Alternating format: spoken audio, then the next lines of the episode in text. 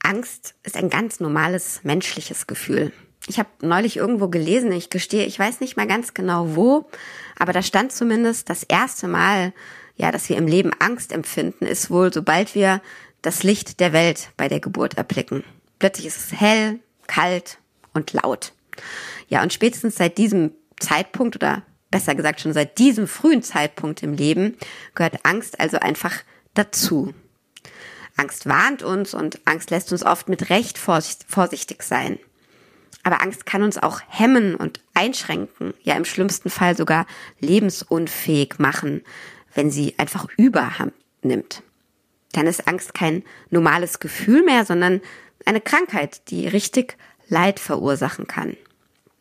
Angsterkrankungen gehören zu den häufigsten psychischen Erkrankungen hierzulande. Frauen sind davon doppelt so häufig betroffen wie Männer. Und während und nach der Corona-Zeit sind Angsterkrankungen der Gesellschaft nochmal gestiegen. Ja, leider auch schon bei Kindern und Jugendlichen. Ja, übertriebene Angst zu haben oder eine Angsterkrankung zu haben, das kann, so erzählen es Betroffene, wirklich ein quälendes Gefühl sein. Und ähm, ja, man sucht dann irgendwie oft verzweifelt nach Hilfe, die einen aus diesem Kreislauf der Sorgen herauskommen lässt. Und natürlich gibt es viel professionelle Hilfe, aber es gibt auch durchaus zahlreiche Tipps, die man mal im Alltag kurz anwenden kann. Vielleicht auch, wenn man gar keine Angsterkrankung hat, sondern einfach eine Phase, in der man sich viele Sorgen und Gedanken macht. Und ähm, Franka Ceruti, meine heutige Gesprächspartnerin, ist psychologische Psychotherapeutin ähm, und kennt sich sehr gut gerade auch mit so kleinen, hilfreichen Tipps aus dem Alltag aus. Ähm, sie hat ein Buch geschrieben, das heißt Psychologie to go und ist auf verschiedenen sozialen Medien unterwegs, ähm, um über psychische Erkrankungen und möglichst schnelle Hilfe aufzuklären. Mit ihr will ich heute über Angsterkrankungen sprechen und ganz speziell über die generalisierte Angst. Mein Name ist Lucia Schmidt, ich bin Medizinerin und Redakteurin in der Frankfurter Allgemeinen Sonntagszeitung und freue mich sehr, dass Sie uns heute zuhören. Herzlich willkommen, Frau Ciruti, hier bei uns im FAZ Podcast. Ganz herzlichen Dank. Ich freue mich sehr über die Einladung. Ja, Frau Ciruti, es gibt ja Menschen, die machen sich immer viele Sorgen und äh, jederzeit Sorgen, dass das irgendwie den verankert und andere Menschen, äh, die machen sich ganz wenige Sorgen und lassen irgendwie jede Situation auf sich zukommen. Wie ist es denn bei Ihnen? Gehen Sie eher ja gestresst und sorgenvoll in, in bestimmte Situationen, in neue Situationen ähm, oder sind Sie bei jeder Art von Dingen, die passieren können, ganz gelassen und gehen eher beruhigt und zuversichtlich in solche Situationen rein? Also inzwischen muss ich sagen, bin ich tatsächlich einigermaßen gelassen.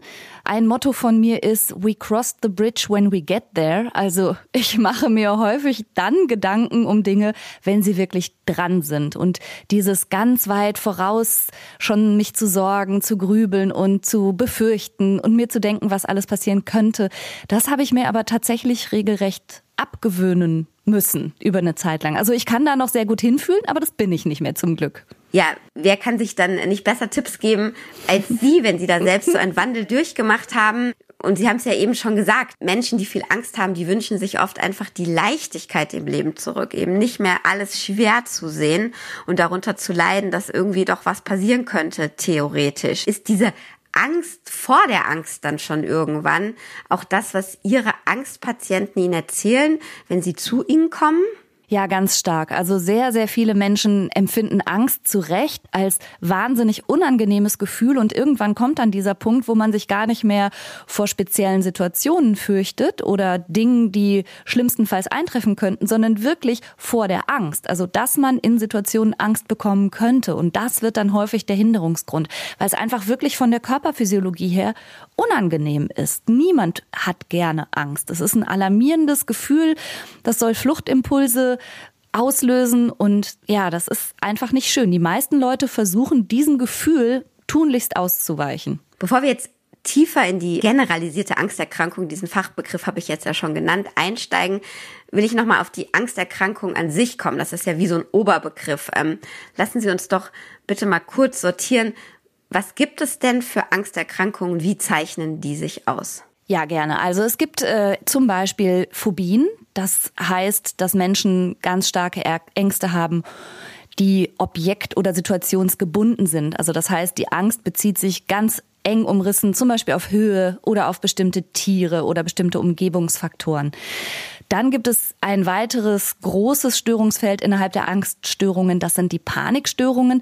Da erleiden die Menschen Panikattacken und manchmal empfinden sie das so, als würde sie das wie aus ja sogenanntem heiterem Himmel treffen. Da gibt es nicht unbedingt einen Zusammenhang, den sie herstellen können. Manchmal passiert das sogar nachts oder in eigentlich entspannten Situationen und plötzlich bricht die Panik über einen herein.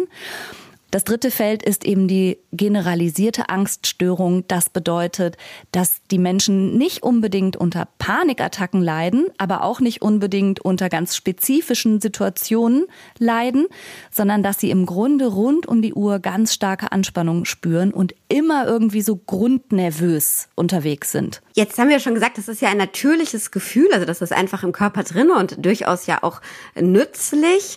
Können Sie mal erklären, wie Angst sozusagen im Kopf oder im, im Körper, im Organismus, ähm, teilweise sind da ja auch noch andere Organe mit, also man fängt an zu schwitzen und so ähm, mit involviert, was da los ist und was dann eben ja pathophysiologisch falsch läuft, wenn die Angst eben zu einer Krankheit wird. Ja, letztlich ist es ja so, ich hatte es ja gerade schon gesagt, Angst soll einen fluchtbereit machen. Und alles, was uns hilft, möglichst schnell rennen zu können, wird durch Angst initiiert. Das heißt, der Herzschlag steigt, Adrenalin und Cortisol wird blitzschnell durch unsere Adern gepumpt, die entsprechenden Botenstoffe werden eben ganz massiv ausgeschüttet in unserem Körper und höhere kognitive Prozesse, also alles, was wir nicht brauchen für eine Flucht, nämlich zum Beispiel konzentriertes Nachdenken oder so, funktioniert halt nicht mehr so gut, sondern unser Körper ist bis in die Haarspitzen voll Adrenalin und soll eigentlich rennen oder vielleicht sogar kämpfen. Das ist so sagen wir mal, evolutionspsychologisch die Idee hinter der Angst. Und das funktioniert blitzschnell. Und jetzt beobachten wir aber eben manchmal, dass dieses ich nenne das jetzt mal Steinzeitprogramm, was uns ja Jahrzehntausende wirklich das Leben gerettet hat und auch eine gute Antwort war auf alle möglichen Gefährdungslagen, die so Säugetier Mensch auszuhalten hatte. Dieses Programm, das greift halt nicht mehr so wahnsinnig gut in unserer heutigen Zeit. Also wenn ich heute den Briefkasten aufmache und da ist irgendwas vom Finanzamt drin, dann kriege ich die gleiche Adrenalin-Cortisol-Ausschüttung wie ein Steinzeitmensch die gehabt hätte. Nur ich brauche gerade eigentlich gar nicht wegrennen. Ich muss auch nicht kämpfen. Also diese physiologische Antwort ist nicht immer so ganz, ganz passend in der heutigen Zeit. Mhm. Jetzt hat man ja dieses Steinzeit-Menschenbild auch schon mal öfters gehört und eigentlich hat man da ja eigentlich, mir geht es zumindest so, ich habe dann oft den Steinzeitmann vor Augen, der irgendwie vor dem großen Tier wegrennt. Also ist es jetzt sehr klischeehaft, aber so sind ja unsere Bilder aus der Steinzeit und die Frau hat ja das Feuer behütet sozusagen. Jetzt ist es aber bei uns ja so, ich habe es vorhin gesagt, dass die Frauen deutlich mehr unter Angsterkrankungen leiden. Lässt sich das auch physiologisch oder pathophysiologisch erklären oder hat das was mit unserer Lebensweise und vielleicht auch der Belastung der Frau in der Care-Arbeit und so weiter zu tun? Weiß man, warum Frauen so viel mehr davon betroffen sind? Also das ist ein super interessanter Punkt und ich glaube, da ist die Diskussion auch noch nicht beendet. Zum einen kann man argumentieren, vielleicht sind Frauen gar nicht doppelt so häufig betroffen, wie man meint, sondern doppelt so häufig diagnostiziert. Das kann damit zusammenhängen, dass Frauen einfach vielleicht ein bisschen zugänglicher sind, über ihre psychische Belastung zu sprechen, sie zu benennen und dann vielleicht auch eine Therapie aufzusuchen. Aber wenn wir mal annehmen, nein, Frauen sind schon häufiger betroffen, dann kann man natürlich auch überlegen, womit das zu tun hat. Zum Beispiel wissen wir, dass der Hormonstatus eine große Rolle zu spielen scheint und dass das Ersterkrankungsalter bei Frauen für Angststörungen interessant auch gerade mit so hormonell, sagen wir mal, besonderen Phasen im Leben zusammenfällt. Das ist einmal so die Pubertät, dann alles rund um Schwangerschaft und Geburt herum und dann auch nochmal so ab Mitte 40. Also man kann da auch annehmen, dass unsere Botenstoffe im Körper, was Hormone ja auch sind, eine Rolle spielen könnten. Und der dritte Punkt, den man diskutieren kann, ist natürlich auch ein bisschen unsere Sozialisation. Also immer noch Gleichberechtigung hin oder her werden Mädchen schlicht und einfach auch anders erzogen. Und wenn man kleine Mädchen sehr viel mit Botschaften füttert von pass auf und sei vorsichtig und die Welt ist groß und gefährlich und ich glaube, dass das tatsächlich in unserer Sozialisation bei Mädchen immer noch häufiger passiert als bei kleinen Jungs, dann mag das sich natürlich auch in erhöhten Zahlen niederschlagen. Also ich finde es selbst eine spannende Frage, habe aber keine abschließende Antwort. ja, aber mal gucken, vielleicht bekommt die Forschung oder auch eben äh, eine weitere Behandlung dieser, dieser vielen Frauen dann auch nochmal, kommt man da nochmal ein bisschen mehr raus. Jetzt haben Sie vorhin gesagt, ja genau, es gibt die Panikstörung und die Phobien und eben die generalisierte Angst. Ich habe eben in der Vorbereitung lange überlegt, auf welche Angsterkrankung wir uns vielleicht spezialisieren oder heute mal genau hingucken. Und ich habe mich dann eben für die generalisierte Angsterkrankung entschieden, weil ich das Gefühl hatte, ich will das Leid nicht gegeneinander abwägen, aber tatsächlich ist eben diese Angsterkrankung eine, die wahnsinnig so den Alltag auch und das ganze Leben der Patientinnen und Patienten belastet. Vielleicht können Sie noch mal beschreiben, also weil sie halt immer da ist, wie Sie vorhin gesagt haben, ähm, was genau die Symptome sind. Also auch vielleicht für Leute, die sagen, ey Mensch, ich mache mir auch viele Sorgen, ist das schon eine Erkrankung? Was macht so eine generalisierte Angsterkrankung aus? Also die generalisierte Angststörung, da gebe ich Ihnen völlig recht, ist tatsächlich eine der Erkrankungen, die wahnsinnig ins Leben eingreift, sehr einschränkend ist, gleichzeitig interessanterweise aber häufig gar nicht diagnostiziert oder fehldiagnostiziert wird. Und man nennt das auch die Sorgenkrankheit. Also die Betroffenen sind, und das sind jetzt Zahlen aus meiner eigenen Praxis, also was ich von meinen PatientInnen weiß, mhm. die sind teilweise zu 80 Prozent des Tages mit sorgenvollen katastrophisierenden Gedanken beschäftigt. Also das heißt, sie sind mit ihrer Aufmerksamkeit sehr selten bei dem, was hier und jetzt gerade ist, sondern sie sind stets und ständig mit Befürchtungen geplagt. Also sie überlegen sich die ganze Zeit, was schlimmstenfalls passieren könnte. Sie haben große Ängste, dass Angehörigen etwas passieren könnte, dass jemand einen Unfall erleiden könnte, dass die Firma pleite gehen könnte. Und diese Befürchtungen, die beschäftigen sie den ganzen Tag, aber haben natürlich auch große Auswirkungen auf die allgemeine Verfassung. Das heißt, ein riesiges Problem ist Nervosität und Anspannung, Schlaflosigkeit, Reizbarkeit. Und das sind aber wiederum manchmal so subtile Symptome, die dann oft nicht richtig zugeordnet werden. Mhm. Also man sagt zum Beispiel, dass die generalisierte Angststörung tatsächlich die häufigste Angsterkrankung ist, die in hausärztlichen Praxen so vorkommt. Sie wird aber zu zwei Dritteln nicht erkannt, mhm. sondern die Menschen werden dann somatoform eingestuft oder wegen ihrer körperlichen Symptome, also wegen zum Beispiel viel Herzklopfen oder so, nochmal anderweitig fachärztlich vorgestellt. Aber dass zugrunde eigentlich eine Angst liegt, eine anhaltende Anspannung, das wird ganz häufig nicht erkannt. Mhm. Vielleicht auch, weil die Betroffenen das erst gar nicht so wahrnehmen. Das heißt auch so ein bisschen der Appell, wer uns jetzt zuhört und irgendwie denkt, Mensch, irgendwie passt das zu mir, ich fühle mich genau so, das auch mal ganz deutlich ansprechen, nochmal sagen, es ist zwar irgendwie dieses Herz, was so pocht, aber ehrlich gesagt mache ich mir auch schon direkt nach dem Aufstehen Sorgen, ja. dass man einfach ein bisschen selbst den Patienten, äh, den Arzt darauf ja, stößt? Ja, also tatsächlich in Befragungen, wenn dann Menschen mit generalisierter Angststörung in Behandlung gehen, nennen sie selbst das Wort Angst häufig gar nicht, mhm. so dass eben dann die Behandler und die Behandlerinnen auch nicht unbedingt darauf kommen, sondern sie sprechen vor allen Dingen über ihren unruhigen Bauch, über ihre gastrointestinalen Schwierigkeiten und so und kommen selber nicht so sehr schnell darauf, dass das alles mit den eigenen Gedanken in Zusammenhang steht, mit diesen ständigen Befürchtungen.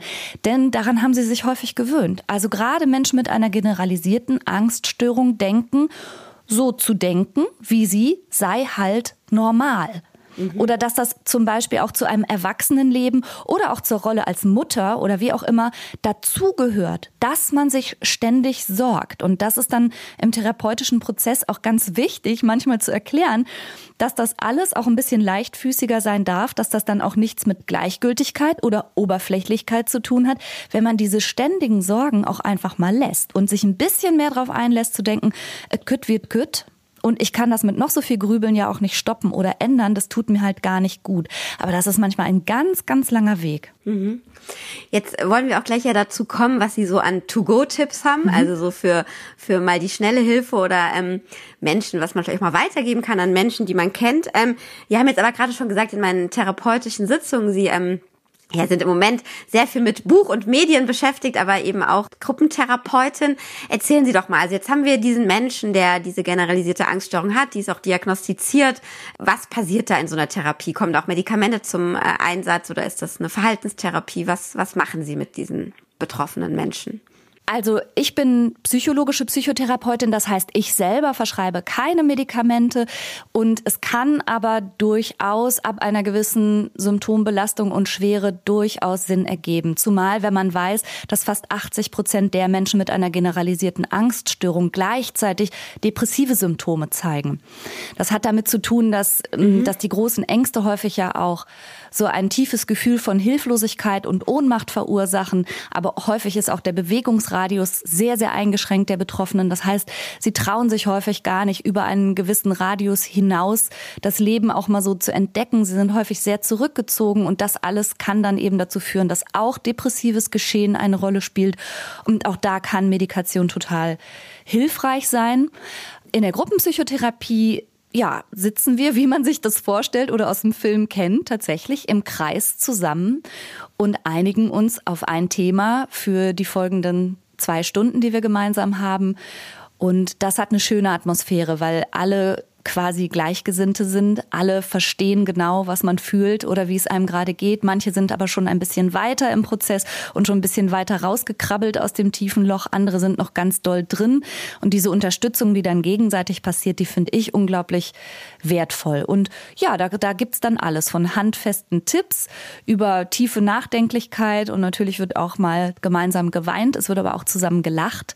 Also das weiß man nie vorher genau, wie so eine Sitzung laufen wird. Mhm. Lassen Sie uns doch mal zu den handfesten Tipps kommen. Ich habe äh, zum Beispiel in der Vorbereitung mhm. auf unser Gespräch gesehen, wie Sie in einem Ihrer Videos, ich glaube auf YouTube, gesagt haben, naja, wenn man sich immer solche Sorgen macht, dann ist, glaube ich, der Satz, ich hoffe, ich zitiere ihn richtig, ist das jetzt zu lösen?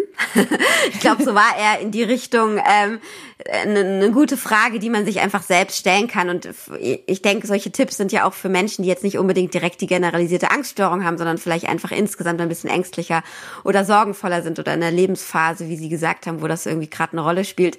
Ganz gute Tipps. Da muss man ja nicht direkt irgendwie ähm, eine Diagnose auch auf der Stirn haben. Genau. Ja, erzählen Sie doch mal. Ähm, to go. Ähm, ich bin jetzt in so einer Situation, wo ich merke, Mensch, ach, heute und morgen und überhaupt im Moment mache ich mir viele Gedanken. Was geben Sie diesen Menschen mit? Was können die machen, um wieder ein bisschen mehr Lebensfreude und Leichtheit zu gewinnen? Ja, also das eine haben Sie gerade schon gesagt. Der Satz lautet, kann ich das jetzt lösen? Und die Idee ist, dass was auch immer einen gerade beschäftigt oder welcher Gedanke auch immer einen gerade quält, was man so wälzt im Kopf, einfach mal an diesem Satz sozusagen zu messen und sich zu fragen, kann, will, darf, sollte, muss ich das jetzt lösen? Muss ich das lösen oder kann ich das lösen? Kann ich es überhaupt lösen und kann ich es jetzt lösen? Und wann immer die Antwort ist nein, ich kann es nicht lösen, ich kann das nicht lösen, es gibt gar keine Lösung oder jetzt ist nicht der Zeitpunkt, dann gibt es so eine Übung wirklich, aber das erfordert auch ein bisschen Übung tatsächlich, diese Gedanken ziehen zu lassen. Und das vergleiche ich für meine Patientinnen und Patienten gerne mit so einer Art Sushi-Buffet. Also wenn man in so einem Sushi-Restaurant sitzt und die Teller fahren an einem vorbei, so kann man sich die Gedanken vorstellen, die so durch den Kopf ziehen. Und man entscheidet schon ein Stück weit selber, worauf spring ich jetzt an mhm. und was lasse ich vorbeiziehen.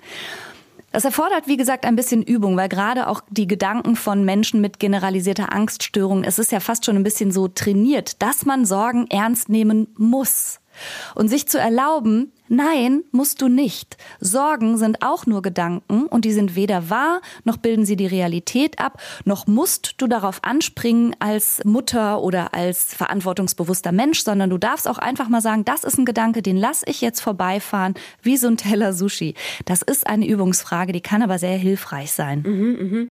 Das Problem, was ich bei dem Bild sehe, ist, wenn ich gerade da sitze und mir das vorstelle, dass dieser blöde Sushi-Teller außernimmt, den jemand anderes ja auch wiederkommt. Aber das darf dann auch sein, ja? Also man darf die Gedanken schon dann auch mal wieder haben. Das darf, ja. Absolut. Gedanken dürfen auch wiederkommen. Also das ist, das ist wichtig, dass Sie das sagen, weil manche Leute denken, äh, sie würden in der Therapie lernen, Ängste zu bekämpfen oder zu unterdrücken oder loszuwerden oder bestimmte Gedanken gar nicht mehr zu haben. Und nichts davon ist der Fall, sondern was wir tatsächlich üben, ist, ja, mit Gedanken anders umzugehen. Die dürfen da sein, die werden auch wiederkommen, aber eben damit anders umzugehen und Ängste eben auch nicht zu unterdrücken oder loszuwerden, sondern anders damit zu leben. Das ist in Wirklichkeit das Ziel von Therapie. Mhm. Und ein weiterer Tipp, den ich ganz wichtig finde, ist, auch die Gedanken wie ein bisschen von außen zu beobachten, wie aus so, einer Beobachterinstanz heraus von außen drauf zu schauen auf die Gedanken. Und wenn ich merke, das macht mich hilflos und das macht mich ohnmächtig und füttert sozusagen den Sorgenkreis, dann zu gucken, gibt es denn etwas, was ich aktiv tun kann? Mhm. Ein äh, geschätzter Kollege von mir, der Leon Windscheid, der hat das neulich mal so schön zusammengefasst. Der hat gesagt, manchmal müssen Leute erst verstehen, dass sie sich aus Ängsten nicht herausdenken können oder aus schlechten Stimmungen heraus sich denken können, sondern dass man da leichter rauskommt, wenn man, wenn man aktiv etwas tut, wenn man etwas unternimmt. Und auch das ist ein ganz wichtiger Punkt, finde ich. Also sich bei jedem sorgenvollen Gedanken immer zu fragen, kann ich denn jetzt etwas tun und dann auch mhm. ja in die Aktivität zu kommen. Das finde ich auch extrem hilfreich, weil es die Selbstwirksamkeit steuert und das ist gleichzeitig auch bei depressiven Symptomen häufig eine gute Idee. Also aktiv werden. Vielleicht nochmal als Beispiel, damit man das äh, genau besser versteht. Also sozusagen auch gar nicht jetzt unbedingt was tun, was die, keine Ahnung, wenn ich äh, Sorge habe, dass ähm, morgen ich meinen Job verliere, dann gar nicht irgendwie aktiv äh, in die Firma fahren und nochmal gucken, ob alles da ist, sondern sie meinen tatsächlich, weiß ich nicht, joggen gehen, sich mit Freunden treffen, ins Kino gehen, also ablenken. Oder habe ich das falsch verstanden mit aktiv tun? Ja, sowohl als auch. Manchmal kann man wirklich hm, tatsächlich nichts tun. Manchmal kann man auch durchaus inhaltlich gebunden etwas tun. Also wenn ich zum Beispiel mir jetzt schon Sorgen mache, ob bei meinem Urlaub in drei Wochen das Wetter schlecht werden wird, dann kann ich mir jetzt schon die Stimmung verhageln und denken, oh, das wird bestimmt ganz doof und bestimmt wird es nur regnen. Ich kann mich aber auch fragen, okay, kann ich irgendwas tun?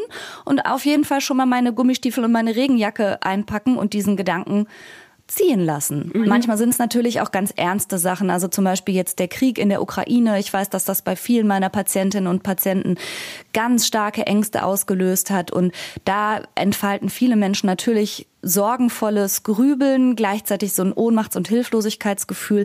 Aber auch da zu gucken, gibt es etwas, was ich aktiv tun kann? Für die Menschen dort, vielleicht aber auch für die Menschen in meinem direkten Umfeld. Kann ich Kleidung sammeln? Kann ich Geld spenden?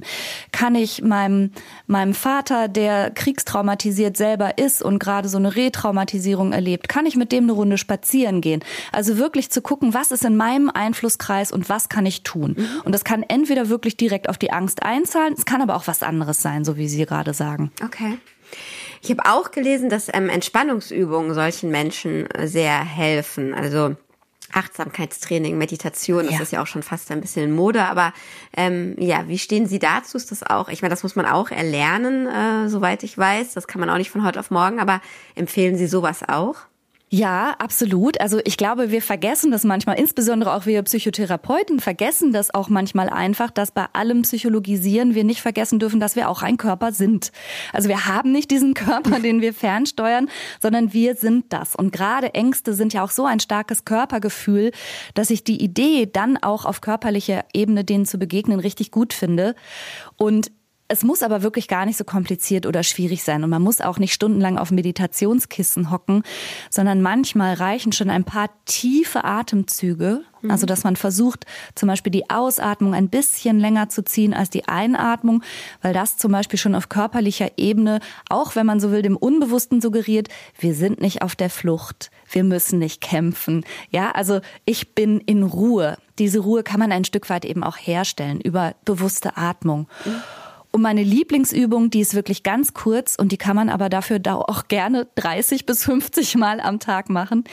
Die ist wirklich ganz schnell und die lautet einfach, ich jetzt hier.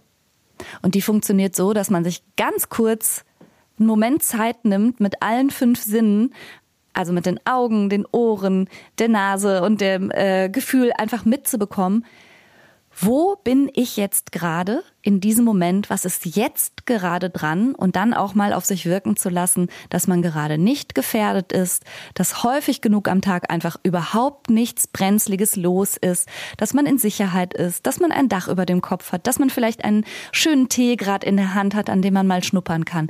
Also so ganz kleine Achtsamkeitsübungen, mhm. die finde ich auch sehr hilfreich oft. Da können wir den Hörerinnen und Hörer direkt sagen jetzt, in der Hoffnung, die sind gerade in keiner brenzlichen Situation, ähm, einfach jetzt genau ja. mal äh, ein paar Sekunden genau das zu machen. Ja, jetzt genau. haben wir genau. schon ein paar Mal gesagt in dem Gespräch, ähm, also auch besonders Sie aus Ihrer Erfahrung heraus, ja Mensch, so eine Angsterkrankung und auch die generalisierte Angststörung, die ist schon wirklich irgendwie ja, ohne Leid gegeneinander abzuwägen, aber es ist wirklich schon was, was einen belastet und was irgendwie ja, das Leben schwer macht. Wie ist denn die Prognose dieser Erkrankung? Also wenn man jetzt entweder eine Gruppentherapie oder eine Einzeltherapie geht oder wie auch immer, ähm, dass man irgendwie wieder gesund wird oder zumindest mit dem Leben leichter umgehen kann. Was ist Ihre Erfahrung? Klappt das gut? Klappt das eher weniger? Bleibt das oft ein Leben lang?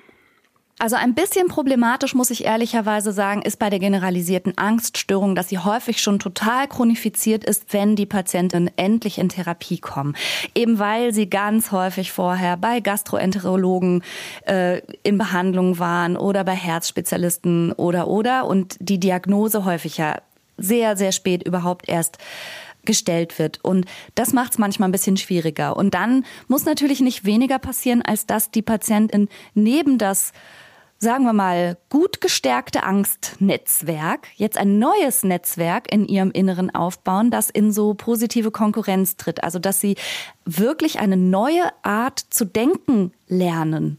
Mhm. Und das passiert natürlich nicht über Nacht. Das ist kein Quick Fix, wenn man so will, sondern das erfordert auch so ein bisschen innere Disziplin, sich stark beim Denken zuzuschauen, immer wieder einen anderen Gegengedanken zu formulieren, immer wieder zu checken, Mensch, was mache ich hier? Ich katastrophisiere schon wieder.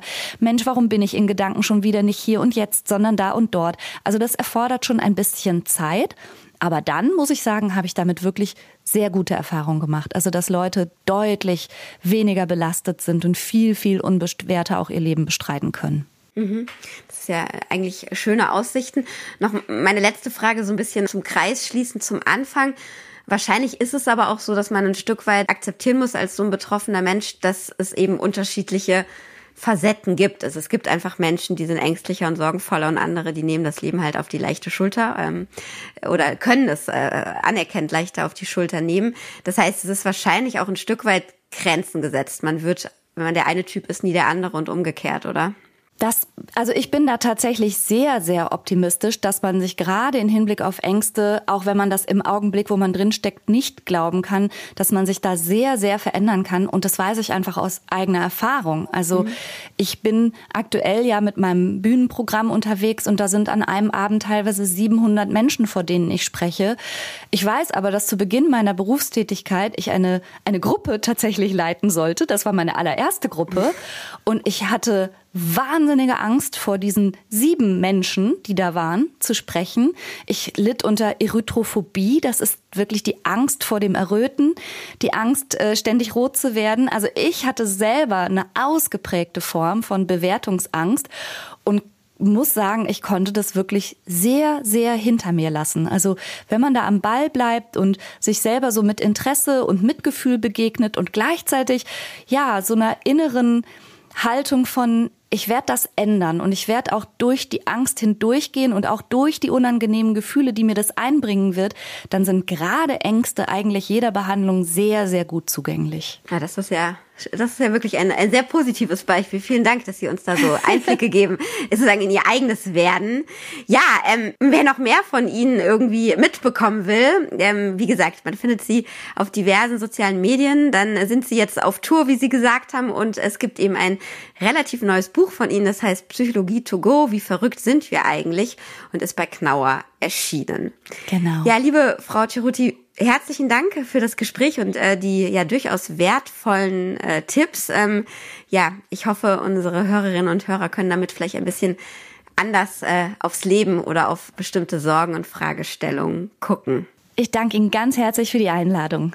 Ja, schön, dass Sie da waren. Äh, ja, liebe Hörerinnen und Hörer, wir hoffen, dass es Ihnen auch gefallen hat. Wenn das der Fall war, dann freue ich mich natürlich sehr, wenn Sie auch beim nächsten Podcast wieder zuhören. Bis dahin wünsche ich Ihnen allen alles Gute, ja, und irgendwie stets einen zuversichtlichen Blick auf das Leben.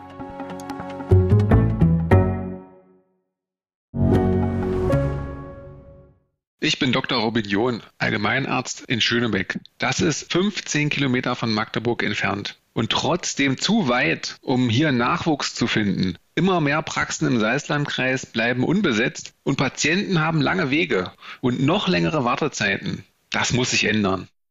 Die besondere Nähe der niedergelassenen Haus- und Fachärzte ist in Gefahr. Was die Gesundheitspolitik jetzt dringend ändern muss, erfahren Sie auf rettetdiepraxen.de.